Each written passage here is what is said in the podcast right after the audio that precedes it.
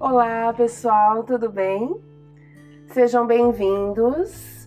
Nessa aula, nós efetivamente vamos iniciar a história do Ramayana, uma história que inicia em Ayodhya, a capital do reino de Kosala, cujo rei, rei da Charata, ele é a representação da essência da verdade ou seja, ele tem o compromisso muito fiel, muito ajustado ao Dharma, é a própria representação do Dharma, a verdade intrínseca existente em todas as manifestações. Né? E esse rei, ele queria muito ter filhos, ele já tinha 60 mil anos de idade e ele não tinha tido filhos até então, embora ele tivesse ali três esposas: Kaikei, Sumitra e Kausalya. E é, com essa vontade então de ter filhos para que ele pudesse então passar o reino adiante, né? Ele pediu para o seu sacerdote Vashista que fizesse então as suas preces, que invocasse os deuses para que ele pudesse ter filhos. E assim Vaishista fez, começou os seus rituais e invocou Indra para que deus Indra, o deus das águas, criasse todo o movimento para então da charada ter os seus filhos. E nesse momento que Vaishista então inicia os seus rituais, os céus de Indra tá uma loucura, tá, um, tá em guerra, tá, o Ravana, que é o rei dos demônios, ele destruiu tudo ao seu redor. Vamos lembrar que Ravana recebeu então uma bênção de Brahma, né? Ele um desejo que ele teve ali pela sua dedicação ao Dharma, pelo seu taparrá, Brahma foi obrigado a conceder então um desejo a ele, e esse desejo era que ele não pudesse ser morto por nenhum deus, nem por um demônio. Então, a partir deste momento que Ravana recebeu essa dádiva, ele começou a aterrorizar os céus. Então ele ia em todos os céus, em todos os salões celestiais e invocava o Deus daquela região para desafiar com ele, né? Sabendo que ele não, que ele era imortal em relação aos deuses, nenhum deus poderia matá-lo. Então ele com a sua seu ímpeto demoníaco começou a arrasar todos os céus de Indra. E Indra estava em desespero e ele ficou ainda mais bravo com a oferenda de Vaixista e com o pedido de Vaixista lá na terra e ele naquela situação. Né? Então, nesse momento, Indra vai e sobe para os céus de Brahma, né, como sendo um céu mais elevado, que não é atingido pelas forças de Ravana, né? E Brahma então recebe Indra e com toda calma tenta tranquilizá-lo de alguma forma. E Indra tá assim desesperado e pé da vida com Brahma, porque Brahma concedeu isso a ele né? Como que você pode ter permitido que é, esse desejo acontecesse, que nenhum Deus pudesse matar Ravana? Agora Ravana tem um poder que ele está arrasando tudo ao seu redor. Né? Então Indra estava muito bravo com Brahma nesse momento. E Brahma, muito calmo, olhou para ele e perguntou: onde estão os outros deuses? E Indra diz que os outros deuses estão lá, todos a serviço de Ravana em Lanka, que é um absurdo, que ele escravizou os deuses. E Brahma diz: no, olhe novamente. Então Indra, a hora que ele olha novamente para Lanka, ele percebe que tudo aquilo era uma ilusão, que os outros deuses escaparam e que ele, tão cólero que estava, ele não conseguiu nem perceber esse movimento e estava envolto ainda naquela, naquela prisão, né, daquele sentimento por conta da destruição do céu. E aí Brahma então tranquiliza ele, né, e diz que existe uma forma de de então combater Ravana, que Ravana, ao realizar o seu pedido, foi descuidado. Então, que Indra se acalme, que chame Vishvakarma, Vishvakarma é o arquiteto do céu, que chame ele para reconstruir o céu. E que ele iria então ter que atender o pedido de Vaishista, que estava lá na terra pedindo para Indra que desse filhos para Dasharata, e ele teria que atender ao pedido de Vashista e com isso é, iria se criar recursos para então destruir Ravana. Ficou para Indra que para isso ele teria que subir ao céu de Narayana. Né? E que Narayana poderia então ajudá-lo a solucionar todo esse problema. Então Indra, ainda pé da vida, ele continua reclamando um pouco porque ele está nesse aspecto, né, da mente que está inconformada e não consegue sair do problema para conseguir observar de fora uma solução, né? Ele está imerso naquilo. Então, Indra ele sobe aos céus de Narayana, mas ainda bem cólerico, bem nervoso, e chega lá e começa a, a colocar para Narayana tudo o que aconteceu, a reclamar de Brahma, falar que Brahma é o único culpado de tudo isso. Né? E aí Narayana então tranquiliza ele, relembra ele que ele não foi atento aos homens, que ele pediu Ravana, pediu para ser imortal pelas mãos dos deuses e pelas mãos dos, dos rakshasas, dos demônios. Né? Mas ele esqueceu dos homens. Né? Mais para frente, Ravana vai deixar claro que não foi um esquecimento, né? que ele não foi descuidado, que foi intencional né? o fato dele não ter mencionado os homens. Mas nesse momento, parece que foi então um descuido de Ravana. E então Narayana, como sendo essa força primal da existência de toda a manifestação, né? E que vem ao mundo, né? Se manifesta em alguns momentos quando o Dharma precisa ser, ser restabelecido então ele diz a Indra: Eu descerei como homem. Né? Então ali cria-se um acordo então de que Narayana vai descer a terra como Rama para poder combater Ravana. Então Rama quando nasce já nasce com esse dharma. Ele é o próprio Narayana, né, que veio para combater Ravana. E Narayana tem o seu lado, o seu aspecto feminino também. Né? Esse aspecto feminino é Lakshmi.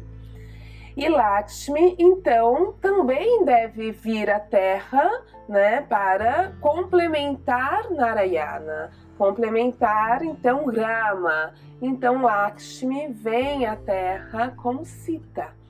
E o, a harmonia dos dois é necessária aqui nesse, nessa manifestação. Então fica decidido assim, Indra então atende os pedidos de Vaishista e nesse momento surge na sala de Vaishista um deus enorme representado por uma figura negra um, enorme, um pouquinho até meio que assustadora, né? E oferece então um potinho de arroz, um arroz doce para dar charata e diz: Dê isso às suas esposas e terás filho. E assim acontece, né? Da charata divide o arroz entre as suas esposas, mas não igualmente. Ele dá primeiro metade do pote, ele dá para Causália, que é justamente a mãe de Rama. Ou seja, ali veio a maior parte daquela essência né, presente ali, aquilo é como se fosse a própria essência de Narayana, um pedacinho dessa energia cósmica, então, que vem para ser, então, uh, nascer como os filhos de Dasharata, os filhos da verdade, né? E daí ele dá metade, então, para para Causália, e dessa outra metade que sobra, ele dá a outra metade para Sumitra. E a outra metade, ele, ao invés de dar para Kaikei, ele dá metade daquela metadinha que sobrou para Kaikei e o resto dá para Sumitra também. Então, de Kausalya nasce Rama, de Kaikei nasce Bharata, e como Sumitra comeu duas vezes, ela tem gêmeos, nasce Satrugna e Lakshmana.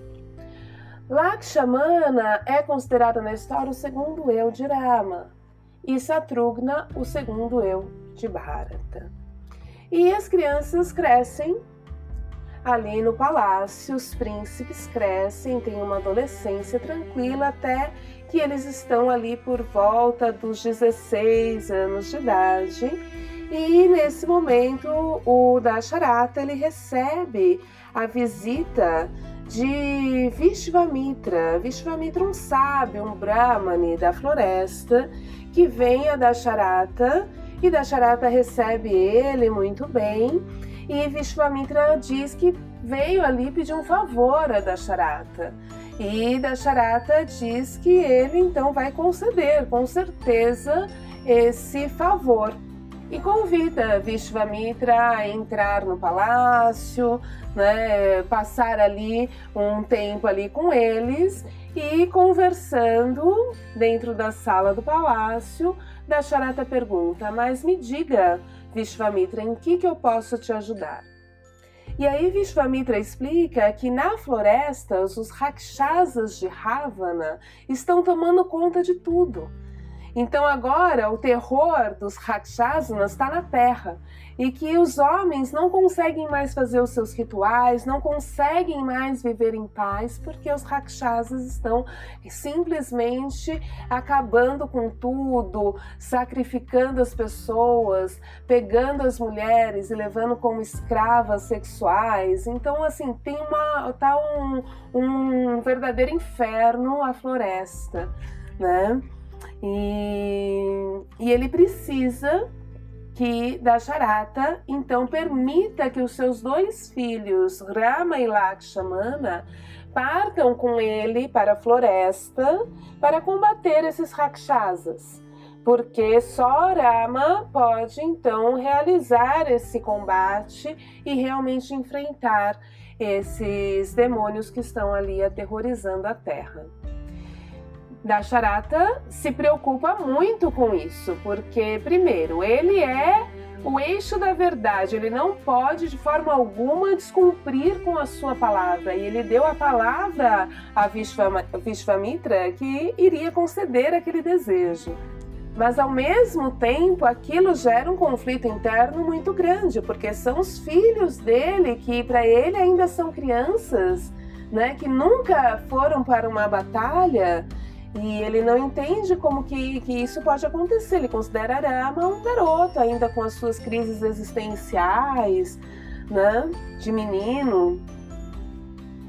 E aí, nesse momento, Vaishista tranquiliza da charata. Né? Vaishista, que é o conselheiro ali, o sacerdote do rei, tranquiliza e fala: pode ficar tranquilo e conceder a Vishvamitra esse pedido, porque eu prepararei Rama para essa batalha. E com isso, Dasharata fica mais tranquilo e diz que tudo bem, que ele concederia esse pedido a Vishvamitra. E a história segue um percurso. Rama e Lakshmana então vão para a floresta com Vishvamitra.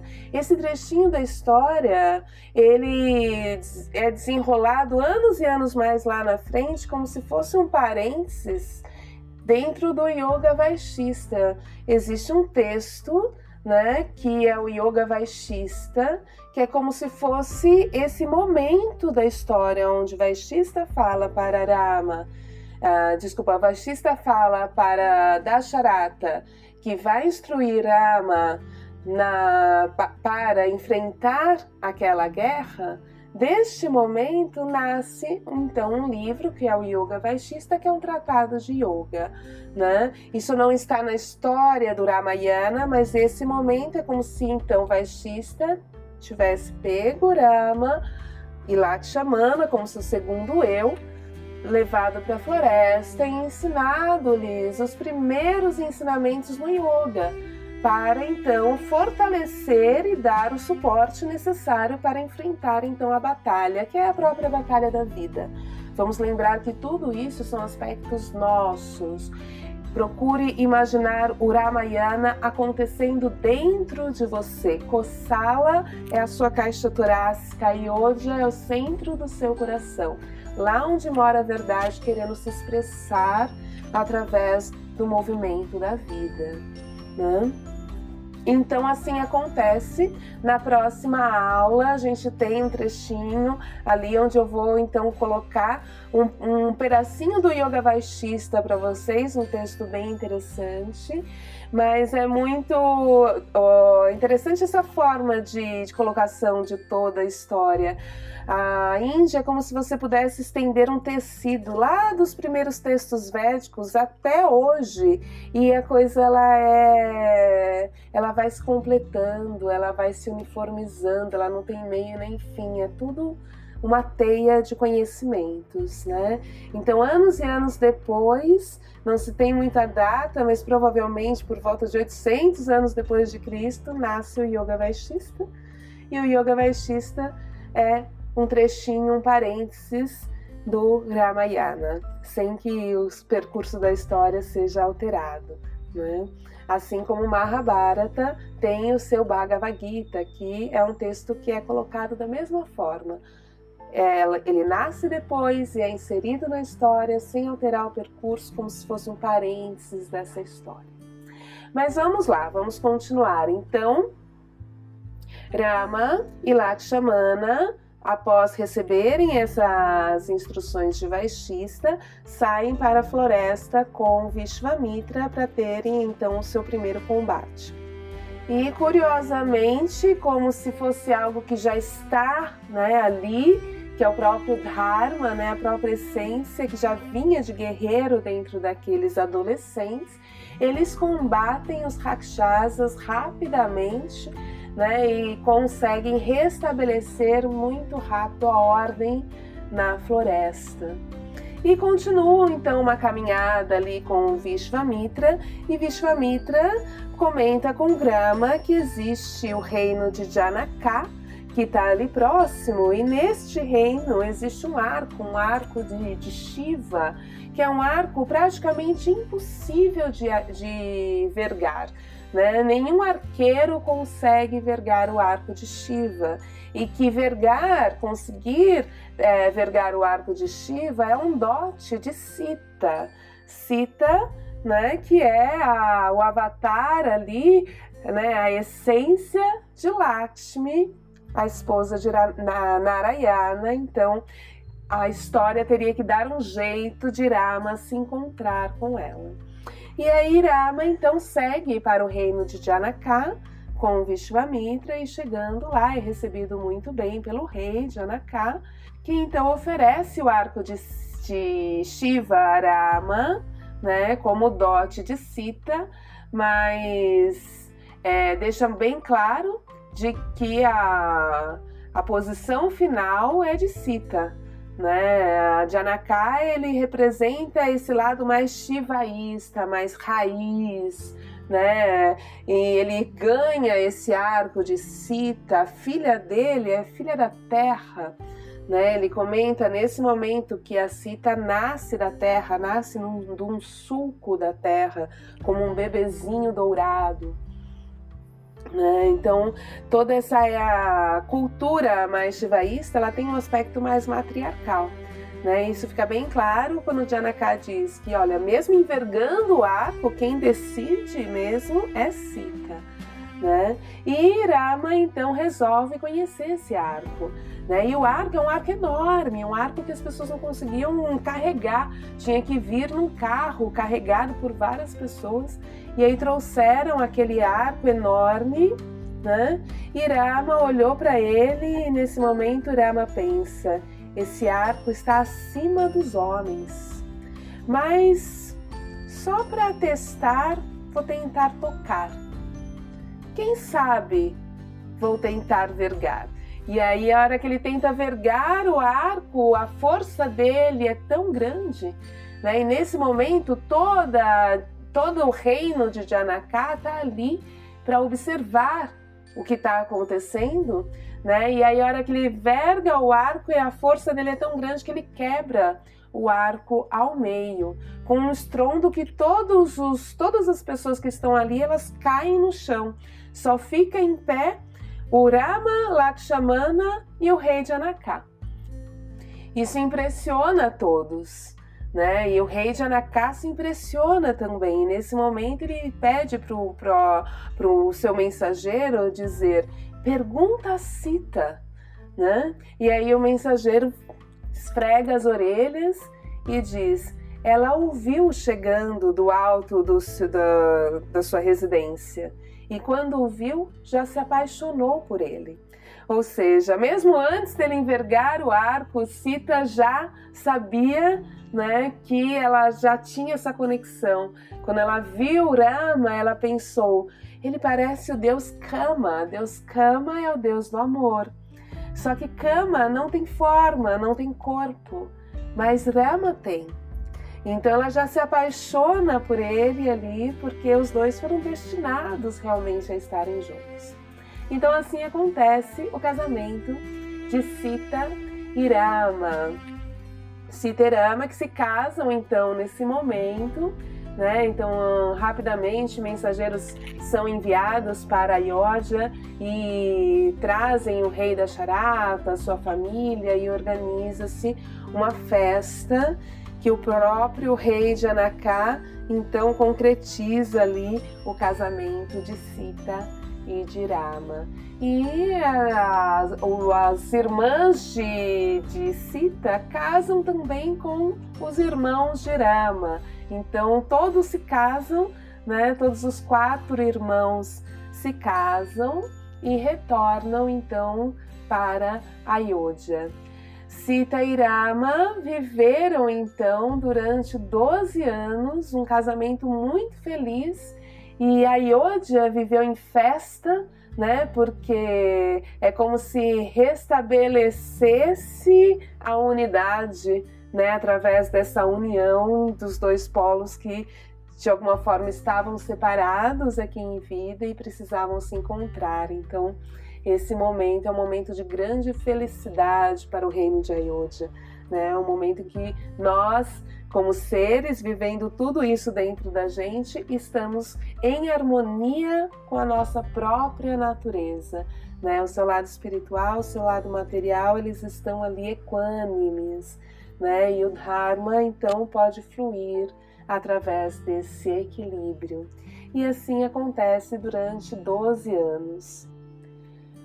Até que em um momento da história, o rei da Charata, ele queria tanto ver o filho dele, Rama, né, no, como rei, que ele não queria que isso acontecesse somente após a morte dele. Ele queria estar em vida vendo o filho dele reinar né? E Rama ele cresce como um príncipe que já está destinado a ser rei, né? Ele tem todos os atributos, toda a essência de um grande rei. E o, rei de, o reino de Kosala, né? Ele é considerado um reino onde as pessoas são muito bem governadas, são governadas pela verdade, são governadas pelo Dharma. Então o rei, ele tem uma característica que ele não governa para si, mesmo. Ele se realmente governa para o seu reino, para o seu povo. Nirama já apresenta essas qualidades desde criança, né? Então é uma coisa que já está meio que certa. Que Rama é o sucessor ali, quem vai ficar com o trono de Dasharata. Então Dasharata decide que ele vai é, passar o, o reino para Rama em vida e chama os seus conselheiros, né? Ouve a opinião deles e todos apoiam essa opinião. Mas a questão é que quando Dasharata tem essa inspiração, foi justamente numa, num momento da história em que Bharata e Satrugna, porque Satrugna está sempre com Bharata, eles viajaram para o reino da sua mãe, Kaikei, para visitar o seu avô. Então eles não estavam ali. Mas como já era uma coisa praticamente certa, né? E iria acontecer algum evento astrológico muito importante no dia seguinte, e Vaishista recomendou então que o rei não esperasse o retorno de Bharata, porque ele deveria aproveitar esse evento para nomear o Rama como rei.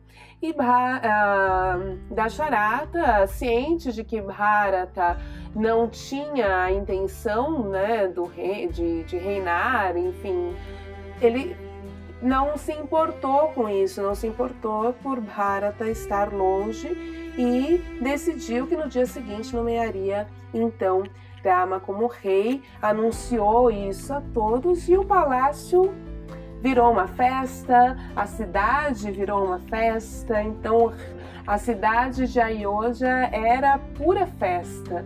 Né? No, no texto eles colocam que ah, pessoas que andavam de muletas conseguiram se livrar delas. Então o povo estava em pura festa, afinal de contas, finalmente o rei né, que é considerada a essência primal, iria, iria reinar né, aquele espaço, ou seja, Rama é o próprio eixo, é a própria essência de Narayana, é o Purusha, a essência da vida, né, e ele finalmente iria ter voz em todo aquele espaço, né, é a representação de nós, então abrindo realmente a voz do coração.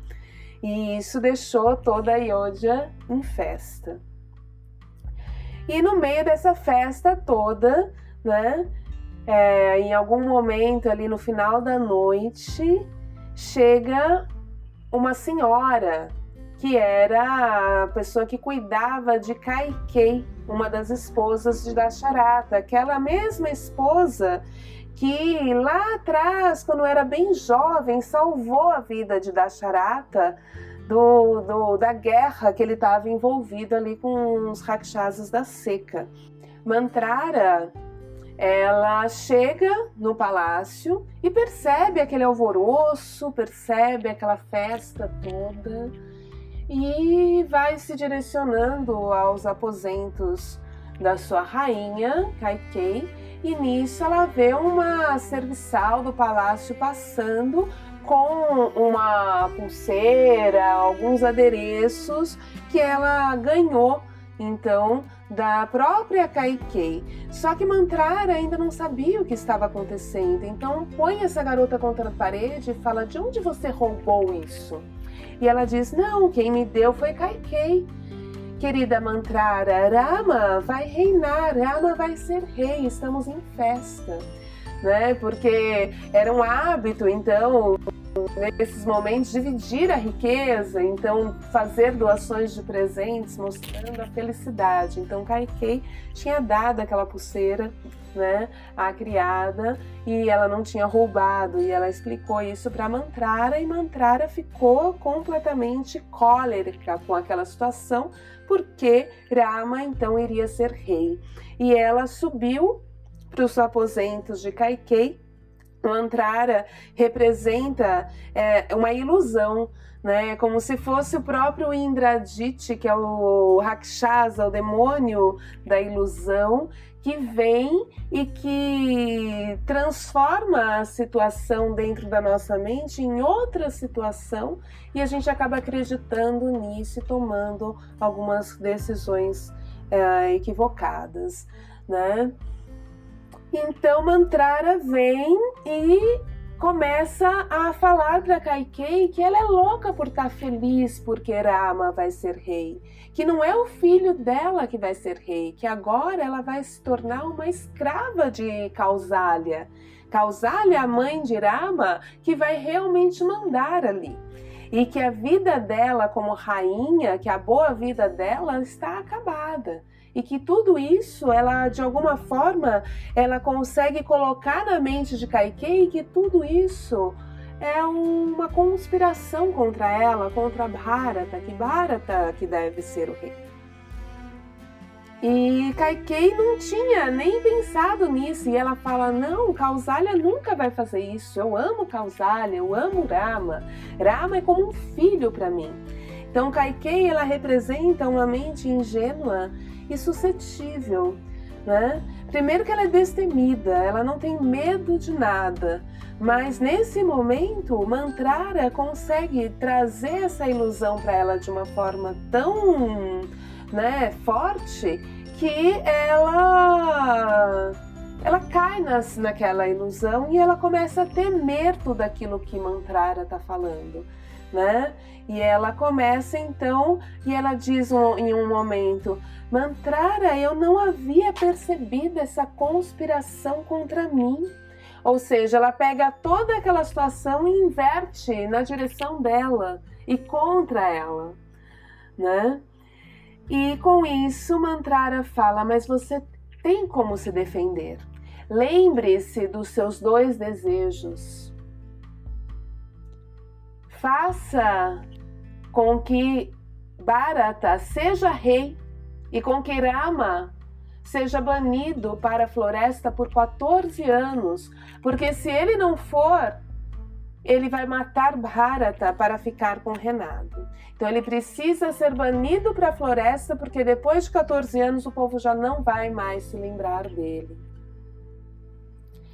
E então Kaikei resolve recuperar os seus dois desejos. Né? Só relembrando aqui que lá atrás ela salvou a vida de Dasharata e com isso Dasharata ofereceu a ela dois desejos e na época ela não tinha nada que ela pudesse desejar que ela já não tinha. Ela tinha salvo a vida do homem que ela amava, ele estava ali com ela. Então, ela guardou esses dois desejos. E então, nesse momento, ela se direciona ao quarto da ira, então, o palácio tem o quarto da ira. O quarto da ira é justamente esse lugar que a gente vai na nossa mente, hora que a gente se irrita com alguma coisa, hora que a mente cega, né, por uma ilusão, né? Esse quarto da ira, ele é descrito como um quarto sem janelas, né, com uma porta de ferro reforçada de bronze, da qual a única luz que entra é alguma que possa vir de fora. Né? Então é aquele lugar onde você não consegue perceber a sua própria luz, onde você não consegue enxergar a verdade, né? Ou você sai dele para poder enxergar, ou alguém te traz um insight, te traz um momento de consciência, né? Mas nesse lugar da mente a gente não consegue ter muita percepção da realidade das coisas. Na charata, então, é chamado né, para se dirigir ao quarto da ira e saber o que estava acontecendo. E a hora que ele chega no quarto da ira, ele vê Kaikei ajoelhada aos prantos, né? Então o primeiro impulso dele é sacar as suas armas e procurar ao redor quem que tá ali para fazer mal para Kaikei. Né? E a hora que ele vê ninguém, ele começa a questioná-lo: o que está acontecendo? O que, que te aflige? Me fala o que, que você quer, eu faço tudo por você, né? E aí Kaikei diz, eu quero os meus dois desejos. E nesse momento o rei fala, pode pedir, não há necessidade de chorar para isso. Os desejos são seus, eu lhe concederei assim que você pedir. O que você quer? E aí ela diz, eu quero que Bharata seja rei. E eu quero que Rama seja banido para a floresta durante 14 anos. E então o rei se assusta e fica chocado. Ele não tem como descumprir a sua palavra. Ele deve esses dois desejos a Kaikei. E então ele diz que esses desejos serão cumpridos, mas que nesse momento ela também se tornou viúva, porque isso o matará. E assim acontece. Né? Então Rama é chamado, Dasharata não consegue dizer a ele o que está acontecendo e a própria Kaikei informa que ele será banido para a floresta durante 14 anos e que Bharata que será o rei. E esses são os dois desejos dela. Então todo o reino, toda a Yodhya se volta contra Kaikei e ninguém se conforma com essa situação.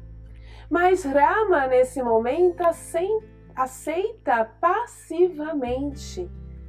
Então ele primeiro pergunta se essas realmente são as vontades de Dasharata, né? São, são as ordens de Dasharata, porque ele deve a, a obediência a, ao Dasharata, né? Mas sabendo de toda a situação, ele realmente ele aceita aquilo tranquilamente. Né? E todos ficam indignados. Como é que Rama aceita isso com tanta passividade? Né? E ele ainda pede ao rei que tire a sua maldição contra Kaikei, porque o rei da Charata, ele fica tão angustiado e nesse momento ele amaldiçoa Kaikei. E a maldição de um homem dentro dessa tradição é algo certo. Então ele amaldiçoou a Kaikei a viver o resto da vida dele, no, uh, o resto da vida dela no inferno. E aí Rama faz um pedido para o pai, que é de que ele retire a maldição contra a Kaikei. Rama, nesse momento, percebe ele como sendo a própria essência de Narayana, ele percebe que Kaikei foi um veículo para o Dharma que o Dharma dele não era reinar Ayodhya naquele momento, ele precisava ir à floresta, porque só na floresta que ele poderia então encontrar e combater o Ravana. Não que isso já estivesse claro, mas de alguma forma no coração dele aquilo estava assentado. Ele sabia que de alguma forma todo aquele movimento estava levando ele na direção do Dharma. Tanto que o pai dele fala: Prende-me, prende-me a mim. Eu sou louco. Pode me prender e assuma o seu reinado. A mãe dele fala: Rama, faça o que você quiser. Você não precisa ir para a floresta. Fique aqui. Qualquer coisa você fica escondido dentro do meu quarto por 14 anos. No reino todo, ninguém queria que ele cumprisse essa promessa. Todos queriam que ele permanecesse e assumisse esse reinado e não é, assumisse aquele destino que estava sendo imposto ali por Kaikei. Só que Rama diz que a verdade tem que ser cumprida, o Dharma tem que ser cumprido. Então, se ele quebrasse e é, esse, esse, esse, destino ele estaria praticamente quebrando a verdade do pai dele, né? Quebrando a palavra de Dasharata. Isso não poderia acontecer. Então ele precisava sair pra, para a floresta. E Lakshamana, como segundo eu de Rama, como sendo a mente dele, porque Lakshamana está sempre fazendo, é ele que faz, né? É ele que, que cuida. Ele é com o Rama é o coração, né? Lakshamana é como se fosse a parte mental, a parte racional. Né? E Lakshamana então segue Rama para a floresta e Rama como sendo eu do coração, e um momento coloca, pergunta a Lakshmana, Lakshmana, você está disposto a seguir-me fielmente, né, a entregar todas as suas ações a mim? E Lakshmana diz que sim, né, como se fosse a mente, então rendida ao eu do coração. E a parte corpórea, a parte manifesta, é Sita. Sita que resolve ir junto com Rama e não aceita permanecer dentro da cidade de Ayodhya, uh, esperando por Rama por 14 anos. Ela realmente uh, se coloca no lugar de ir junto. Então, os três partem para a floresta, como sendo três aspectos da nossa própria realidade. Nosso aspecto corpóreo, material, representado por Sita, nosso aspecto mental, racional, que tem o poder da imaginação, que tem o poder da realização, é representado por Lakshmana, e Rama, que é o eu do coração, aquele que tem a verdade, que carrega o eixo do Dharma. E então os três partem para a floresta, para o exílio de 14 anos, e o reino de Ayodhya fica em luto. Namastê.